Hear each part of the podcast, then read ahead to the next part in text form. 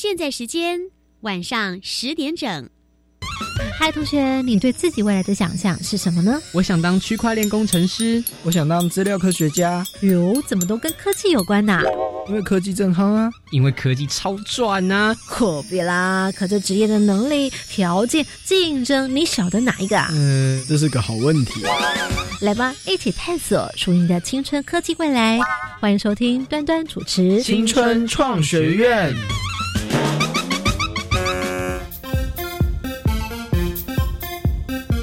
Hello，同学们，欢迎再次来到青春创学院，我是端端。这节目当中呢，来介绍的这个跟科技相关的职业，它其实是一个艺术家的工作，但是呢，面对新科技，有很多很有趣、很酷的结合，我们称为是新媒体艺术家。来邀请到是张博志。Hello，张老师您好。Hello，嗨。是老师呢？您在过去呢是从国立台北艺术大学科技艺术研究所，在之前读的是怎么样的科系呢？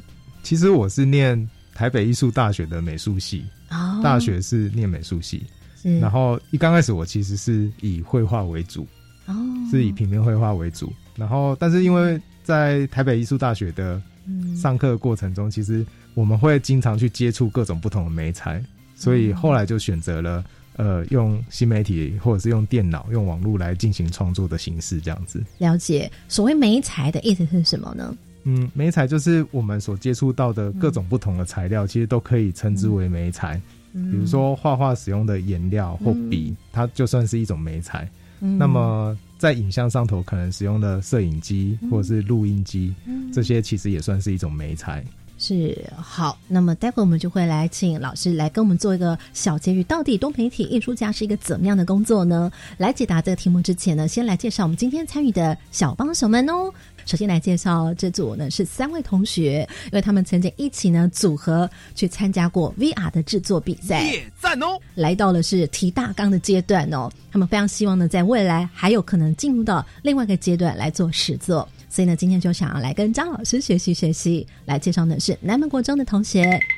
大家好，我是沈维勋。大家好，我是石一凡。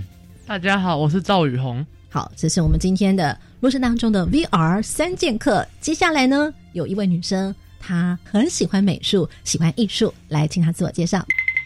大家好，我是肖乐恩。呃，老师说你喜欢美术，你可以形容一下吗？你对他的喜欢，或者是呃，你喜欢画画，还是欣赏，还是怎么样子？我觉得我比较喜欢的应该是画画和做一些平面的设计，比方像是可能制呃制作海报，或是说制作定格动画之类的的一些作品。好，那到底多媒体艺术家是一个怎么样的工作呢？你们自己认为多媒体艺术是一个怎么样的艺术？嗯，我其实没有研究过这一块，是哦。所以在过去当中，你的接触都是属于用传统的美术来做接触的，对不对？所以比较难想象，哎，如果它跟科技结合在一起，会是一个怎么样的情景？平常生活当中也都没有在做这方面参观啦，都还没有接触到，对不对？嗯，都比较少。对，好，没有关系哦。今天我们在收音机旁的同学，可能你跟我们的小帮手也是一样的，希望能够唤起大家对于这方面呢有更多的兴趣跟了解。那我们这回就要来请张老师来跟我们介绍了，到底多媒体艺术家是一个怎么样的工作呢？在您的工作职业当中，我们看到了有平面设计啦、新媒体艺术工作者、网页设计师。剧场影像设计师，还有 MV 导演这几个场景，我们来听听看今天四位小帮手，让你们觉得哎最陌生的是哪一个类项呢？以我们张老师的工作来说，好来，请选我选我哦，哪一位要先说？我觉得应该是新媒体艺术工作者吧，因为嗯，这感觉范围有点大。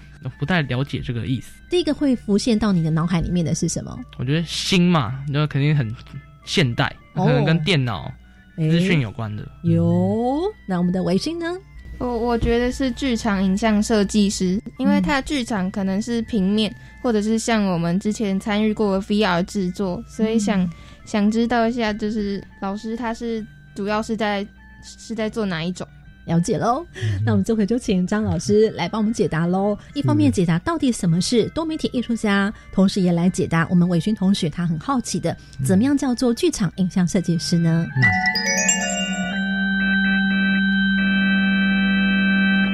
基本概念：维他命。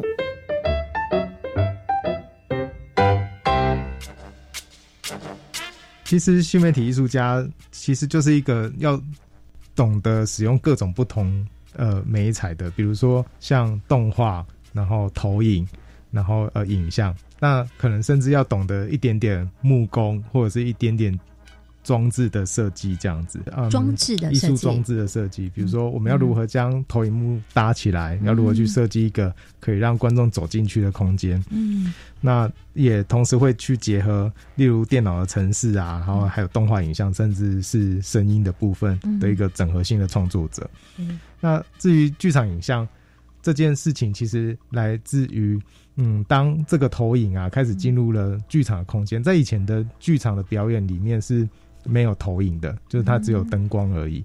但是因为影像的技术越来越成熟，所以慢慢的可以将投影放到剧场里头去，所以让整个呃剧场的演出呃可以变得更丰富。这样子了解。嗯，那老师请教一下，像这个维轩他提到的剧场影像设计师，在你的作品当中，如果大家听完节目之后，有没有可能可以去搜寻什么样作品可以看看的？有没有在网络上面可以抓得到一些关键字的？可以。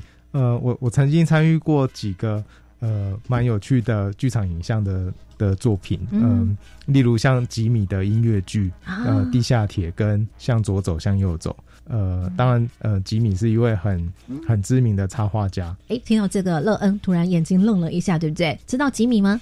呃，有听过，有听过哦。在这个演出里头会有呃演唱，会有音乐，然后也会有。呃，投影也会有演员的演出这样子，所以张老师，你要做的是他怎么样的视觉设计呢？我负责部分就是说，将吉米的作品呢，把它转换成动画。嗯，所以我们在那个时候做了很多工作，是先将吉米的画把它拆解成各个不同的，呃，例如手要把它拆开啊，脚要把它拆开，然后再把它重新组合回一个动画这样子。哎。这很像我们在玩机器人哦，先把它解开来，再组合起来的那种 S 哦。对。好，稍微呢有一点了解了之后，那我想请教了，因为其实很多同学他们都会提到啊，这做科技好像呢就很热夯，在未来呢只要能够跟科技有关，哎，好像就可以赚钱，有商机，是这样子吗？那对多媒体艺术家来说，目前以目前当下最大的商机可能会是在怎么样的场合或怎么样的情境呢？我们先请问一下同学，如果以多媒体艺术，你觉得可能最赚钱的可能会在哪一块会看到？维新，你觉得？我觉得可能像是现在的动画之类的，哦，很多人会看。动画是指哪一类动画？是指？但是日本现在已经有很多那种漫画转成动画的哦，是吗？我们请教老师，刚刚维勋刚刚所说的。是，的确是。嗯，不过其实，在我了解的产业里头啊，做动画虽然是一个商机，但它也是蛮苦劳的一个工作，这样子。对，嗯，苦劳的意思是说，就像刚刚你有讲到，要拆解啦，很多是重复性的动作啦，是这样子吗？细心、细腻度、耐心度都要够，是不是？是。然后我认为还要充满毅力，就是 其实它会蛮消耗你在工作中的一些热情，这样子。哦。对，可是。那个热情其实会在成果完成的时候会补充回来了。哦，了解了解，所以就会成一个曲线，对不对？对。时而的时候热情，哇，看到作品觉得好高兴哦，然后又进入到另外一个作品的制作期，然后又在起起伏伏的这个过程当中哦。好，这回呢，我们想请教一下，那到底您觉得最大的商机，如果以目前现在会听到铿铿锵锵的 money money money，多媒体到底能不能够拿来赚钱呢？是有可能的吗？其实是有可能的，嗯，但现在其实最容易赚钱的，其实是来自于一种。我不知道各位同学有没有听过叫做 NFT 的这个东西？有听过的请举手一下。哦呼，我们的宏宇知道哦，你说说看。就嗯，像一般现在的东西，就我的就是我的嘛。嗯。啊，但是你把它放到网络上的话，它就别人想要转载、怎样下载都可以。嗯。啊，NFT 是好像是可以标示是自己的资产这样。对。在网络上，没错，你讲的很好。掌声鼓励！呼呼。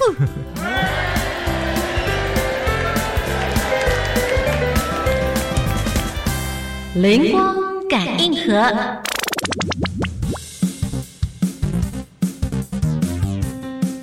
那么，请老师来说说，到底跟 NFT 有些什么样的关联呢？NFT 它的中文意思应该怎么说啦？NFT 的中文其实叫做非同质性货币。嗯，那么它其实跟呃，就是刚刚雨虹所说的是一样的，就是它是在标示说，呃，在网络上投的所有人或所有权是属于谁的这样子。嗯，那么其实你可以把它想象成，在网络上投的任何物件，现在原有在网络上是共享的概念，现在要慢慢变成是可被标识化、可私人化的一种状态这样子。嗯，那。近期啊，就是有许多有许多创作者将自己的作品呢，以 NFT 的方式把它传传到网络上去，嗯，然后传到网络上去之后呢，以拍卖的方式卖出了非常高的价格，哇，觉得好像在买股票那种感觉，对，没有错，就是一种艺术品的收藏、拍卖跟收藏。像我今天早上就看到，就是有一位插画家，他他的作品就卖了九百万美金，哇。而且是在九个月内卖了这个价钱。哇！当然也有人说它是泡沫，不过呃，对，就的确有人做到了这样子的事情，就很像说，比方有人就会想呃买谁谁谁的棒球签名棒球，类似这种收藏概念，对对不对？但它是处于在网络上头了，没错，最重要就是在网络上面的哦，可以可标视频。那还有呢？嗯，其他其实还是会有一些委托的工作，比如说像动画动画的制作，其实就是我很常接触到的一些呃委托的工作这样子。那请教老师，在你接的 case 当中，怎么样的类别可能会是 money money money 比较有的是哪一种？其实每个案件它其实都会有不同的金额，然后当我个人其实比较偏好于就是呃。还是以自己的创作为主，我我认为可以拿到比较高的金额，或者是它的价值比较高这样子。就自己的原创，对，从自己的艺术观点来做出发的作品。那么原创嘛，当然这个版权就在自己身上。如果呢，它被发现，它被喜爱，制造的商机就可能更多，是这个样子的哦。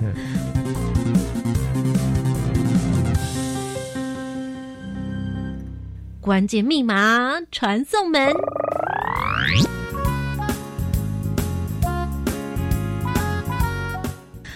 这回我们就要来听听看哦。那老师啊，如果今天我们不要那么实际啦哦，我们就这个产业来讲，而在目前艺术跟科技，以多媒体艺术来说，你自己个人觉得科技跟艺术的结合，你看到的作品或展演当中，有没有最酷的呢？嗯，我其实非常喜欢一位叫做呃以。他是一位以色列的艺术家，他叫做 Rafael Nado。嗯，那这位艺术家呢，他算是很早期就使用了人工智慧介入到影像里头去做的那个呃大型的投影作品，这样子。真的哇，听起来觉得很酷，用人工智慧跟投影作品有些关联，所以他要去做数据分析，还要做智慧感应这样子哦。是，就他收集了，他有一件作品是收集了纽约市呃三十多年来大家上。上传或者是拍摄到的一些照片，然后将这些照片呢集合成一个纽约市的城市的眼镜的一件作品，这样子。所以我们看可以看到纽约市从本来是比较平坦的都市，变成一堆摩天高楼的这个状态。等于说，他透过收集资料做整合，这样子。对，这是我们常会听到跟资讯视觉有些整合的观念吗？是这样子吗？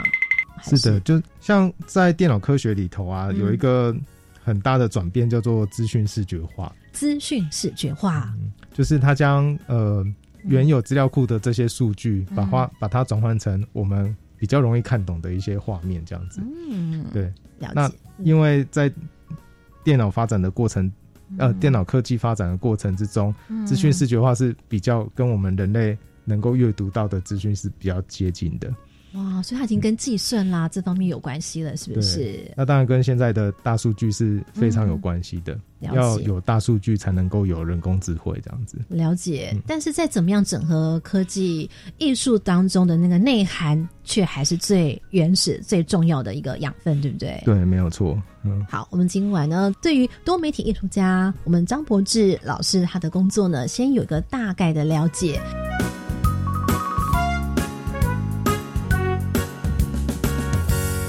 好，那么请问一下，我们请四位同学在刚前段当中，你自己个人听到的重点句，哎，让你觉得叮咚，今天会记下来的是哪一句话呢？或让你觉得，哎呦，这以前没有听过，哎，也许下了节目之后会想要再去搜寻一下的，等等都有。我们每个人画一句小重点，好吗？我觉得我刚刚听到最有印象的一句话，应该就是就是他说做动画的时候做到一半会就是会觉得说哦这什么好累，做不下去，然后就呃就会掉下去，然后呢做完之后呢就很有成就感，哎就起来了，就变成一个曲线。对你来说，为什么这句话特别有感？因为我有一样的经验哦。对，所以呢，不管是怎么样艺术创作，即便呢是科技艺术的结合，也是会有这样一个历程的哦。那维勋呢？我听到最印象深刻的是，老师有说到一个以色列艺术家，他以前就已经有用人工智慧去去做一些艺术创作。我个人是对人工智慧蛮有兴趣的，所以可能会之后会自己去查一下。有很好，一凡呢？我最印象深刻一句话是老师。刚刚说的，把一些电脑的资料转换成我们比较容易读取的画面，因为我觉得那是一个非常跨时代的科技，很新奇。你自己个人也很好像对于就是资科是不是也有兴趣，还是怎么样？呃，就是比较好奇关于这方面的技术了解。好，接下来的，请问雨虹。哦，最印象深刻的应该就是那个那个资讯视觉化，对吧？因为感觉很很新奇。哎，我们发现有两位同学，他们竟然原来都对于资讯视觉化这件事情很有兴趣的，这有点超乎我们的意外吧？老师 是哎，对，对我来说，但也许这就是世代差异吧。我在想，本来我们昨天在跟老师讨论说，哎，讲有些东西会不会太难哦？是听到这名词觉得酷，还是怎么样子啊？一凡之前好像有稍微听说过这个东西，但还不了解是什么。雨虹呢？对啊，也是觉得很酷。然后上次有看到一个动漫。就是有警察要抓那个犯人嘛，然后他就很有钱，然后他就说，如果谁很有钱，就那个警察很有钱，警察对，然后他，然后他就说，如果市民把手机这样在城市里头这样绕一圈，拍三百六十度一张照片，就给他几块钱，然后大家就这样拍，就是整个城市的模型就被建出来，然后就有看到那个犯人。那我觉得这就跟刚刚讲很像，就是把很多资讯合在一起，然后就变成一个比较好。同整的资讯嘛，这样。嗯哎，我们刚刚这位雨虹同学所讲的，老师有没有什么样的补充？针对他所讲的，其实会很快速的想到好几个不同的面向，就是一个是说我们对于城市的观察，我们我们逐渐的不是使用肉眼来做观察，我们逐渐的是一种使用的是呃数位工具来做观察这样子。那另外一方面也会联想到说，例如像。天眼这样的概念，例如，例如说，我们其实时时刻刻的都被监看着，嗯，我们我们可能离不开网络，我们会时时刻刻被网络监看着，这样子的概念，刚好有一正一反的观点出现，这样，一个是观察的工具，观察的方式。一个可能是在生活当中，你也可能被检视或被 review 或被偷窥了这样子的一个概念哦。好，以上呢为大家来对于这样一个产业呢有一些不同面向的了解，希望可以打开同学们的好奇。稍后马上回来。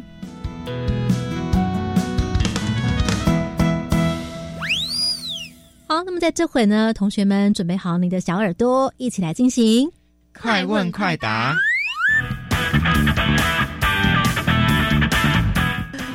接下来呢，今晚在节目当中要带领我们线上收听同学一起来进行快问快答。同时呢，我们今天录当中的小帮手将分为男生队哟哟，一定会输，一定会输。女生队哟，对你看看呗，男生队要不要再来一次？男生队哟，哎，线上同学跟着一起来进行哦。我们将由张柏芝老师来为我们做讲题，一道题目应该还算蛮简单的。老师，请出题。你觉得哪个是 VR 最好的观看方式？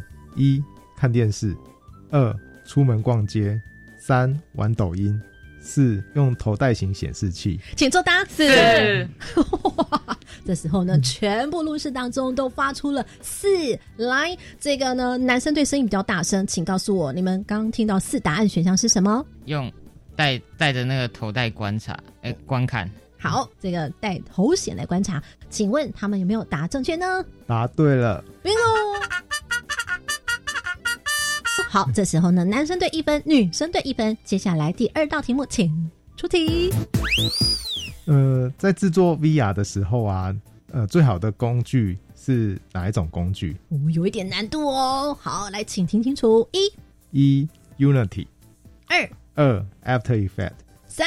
三 Polycam 四威力导演。哎呦，会不会是有大学生能够答得出来啊？对我都来有点困难哦。哎，有一点难度。好，这个没有答正确也是正常的。好，来，请作答。三，你看看，有人有二，有人有三。女生对这边是呃，我是说二。那我们的微信是说四。哦，好，可见的二三四都有人说耶。嗯，好，我们来请问同学，你的答是完全这样子摸瞎在猜的，还是你有听说？雨虹吗？好来，那个你选的是？我选三，那个我忘记怎么念。Polycam 哦，因为。我记得威利导演是做那个影片嘛，嗯。啊，Unity，我记得我是在游戏前面看到的，对，那我他应该是做游戏的，把那个引擎吧，对，啊二三我二三都在选，对，哦，那为什么后来你选了三呢？我也不知道，哎，老师刚刚讲的对吗？其实最好用的是 Unity，哦，是一。哦，答案是一，对不对？那刚刚同学他说跟游戏有什么关系？是 Unity，它是目前在制作呃三 D 环境里头最容易的一个工具之一，这样子。然后它可以很轻易的置入呃三 D 模型，然后也可以很快速的转换出呃 VR 的环境。哇哦，学到喽！那二刚刚讲的是二是 After Effects，其实其实是我很喜欢用的一个工具，就是它可以制作二 D 的动画或者是二 D 的视觉。待会我们就会跟同学们再解释，对不对？对。好，接下来第三个是第三个是 Polycam。Polycam 其实是一个呃 iPhone 上头的一个工具，它可以将整个环境扫描成一个三 D 环境。了解，那是应该大家很多人都熟知，然后威力导演连我都晓得，嗯这一定不是选项答案。好，大家呢有个粗浅的概念，接下来进行到第三道题目喽。第三道题目呢是一个自由发挥题，大家要去思考一下，每个人呢可能会有不一样的答案，那自己想想。如果你先想到答案的，就先请举右，然后就先说。好，老师请出题。如果你想制作一部 VR 的作品的话。你觉得在你的作品之中，什么元素是最重要的？什么元素是最重要的？哇哦！好，这时候一凡先说，伟勋二号，好来。我觉得背景故事是最重要的，就是它整个故事，它要传达的观念，还有整个故事的大纲架构，它是应该算是整个故事、整个 VR 的核心。好，十秒钟之内解说完答案哦。接下来，微醺，我觉得应该是那种场景给的临场感。因为假如你的你的故事很真，但是场景有点有点假的话，可能也不知道他真正想要表达的是什么。哦，场景要逼真。接下来还有没有同学想抢答？乐恩还是没有？吼，那我们就这两位同学，刚好一个是男生队，一个是女生队，谁的答案比较更接近老师心面当中的标准答案呢？其实我。我比较认为是故事要吸引人比较重要，嗯，因为因为其实不管是在电影或者是游戏里头，它其实背景的设定跟故事的情节，呃，是真正是我认为真正吸引人的关键之一。当然，环境很美或者是环境很很吸引人这件事情其实也很重要，它牵涉到如何去创造一个沉浸的感受，嗯。是，我觉得你刚刚讲的很逼真的感觉，你是只要把它拍的很逼真，还是只要选的场景很逼真？你指的是哪一种？选场景是要比较逼真，不然的话，可能直接在那里就觉得很假的话，也也不太好。怎么样叫做你心里面当中的假？可能觉得那天空那时候天空不自然之类的。天空有不自然的时候啊，明明就是天空，但是你觉得它现在看起来不像天空啊，这样就不适合。你的意思是这样子哦？哎，老师有没有什么样的跟他互动？对于这件事情，我认为在逼真这件事情上头啊，在目前的电脑环境里面是已经有可能做到非常非常逼真的天空了。对哦，对，哎，然后但可是我觉得你说的假可能是来自于一种不协调感，就是对于环境中的不协调感。那当然也我也曾经看过有些作品，他是刻意去强调这种不协调感，就故意做的很奇怪。的动画出来这样子，它反而变成了另外一种风格的作品。好，今天呢非常感谢小帮手一起来参与。如果呢对于我们的进阶版，今天呢还会请张老师呢在 Part Two 的时候再来帮我们做回答哦。欢迎呢这小帮手呢继续在线上呢来查询我们老师还有哪些的回答。非常感谢我们的四位小帮手。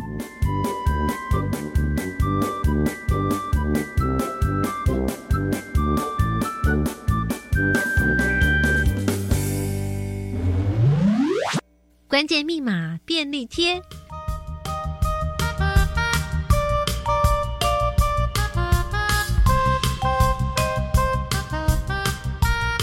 我在节目当中，今晚呢特别来邀请到是新媒体艺术家张柏志。很好奇的是，那到底是在什么时刻、怎么样的一个机缘之下，让你开始接触了科技啊？然后怎么样运用媒材等等来做概念的整合，然后来。对自己的作品呢有更多的开拓，这个机缘是怎么样开始的哦？后来大部分的这些技术跟知识都是自学而来的，这样子。嗯嗯。其实我比较归功于呃网络的开放性，就是网络上其实查得到很多相关技术的资料，绝大多数的资料都会直接从网络上去去探索这样子。那你怎么解释科技脑跟艺术脑的转换之间？你觉得他们到底是同一件事情，还是并行，还是怎么样？你怎么去看待这件事情哦？对对我来说，我我其实比较处理的是艺术，我比较没有那么处理技术的问题。OK，也许我的技术能力不算是非常非常强，但我我会觉得我会想要用艺术的方式去解决这个问题。了解，对。但重点来了，可是如果你今天是作品，如果是跟剧场的影像啦，或者是呃演唱会啦等等哦，这些时候可能就会跟一群科技人。工作对吧？就是你的作品是艺术出发，但是你要跟一群科技人来做沟通啊，等等，是不是这是另外一种工作的沟通跟隔绝？我觉得其实是，嗯，在剧场里头啊，会有一些剧场的语汇这样子，然后演唱会里头也会有一些演唱会的语汇。对，那其实我觉得我非常幸运，就是蛮早就接触了这两个嗯很专业的类别，所以我会知道说，哎，我什么时候。该用他们的语言去做沟通。你有没有可能，比方说举个例子，在我想当中，比方说有的时候你可能想要处理颜色啦等等的啦，也许在科技人他的语会上面是数值啦，这是不是会有这种情形？哦，对，像有时候在沟通颜色上头啊，我都会直接问他们说：“那你是要 R G B 还是要 C M Y K 这样子？” 然后或者是说你要你要那个就是六进位的编码。就是直接用他们的语汇去沟通的时候，是速度会来得更快。当然，相较来说，自己也会学到一些东西，就是例如该怎么去做转换，或者你有需要告诉他们你要什么的时候，对你可能就不会说一种冷漠的感觉。对 对对，嗯，什么？你可能要直接给他数字化，对不对？对对，就是我就会直接用他们能够理解的方式去做沟通，这样子。是有没有让你印象很深刻的过程哦？嗯，印象很深刻的过程倒是有一次在做，也是一个专案，是。然后我就是直接，就是他们需要一一串一串城市码这样子，OK。然后我就直接在那个讯息上，我直接把城市码贴给他们这样子。这时候天哪，对，结果然后就就串起来这样，串起来，对对对，就有成功这样子。哦，就他没有想到说，哎，一个艺术家竟然可以给他一组城市码这样子。对。然后另外一个蛮有趣的经验是，我曾经在一个表演上头，还一边在改程式。不会吧？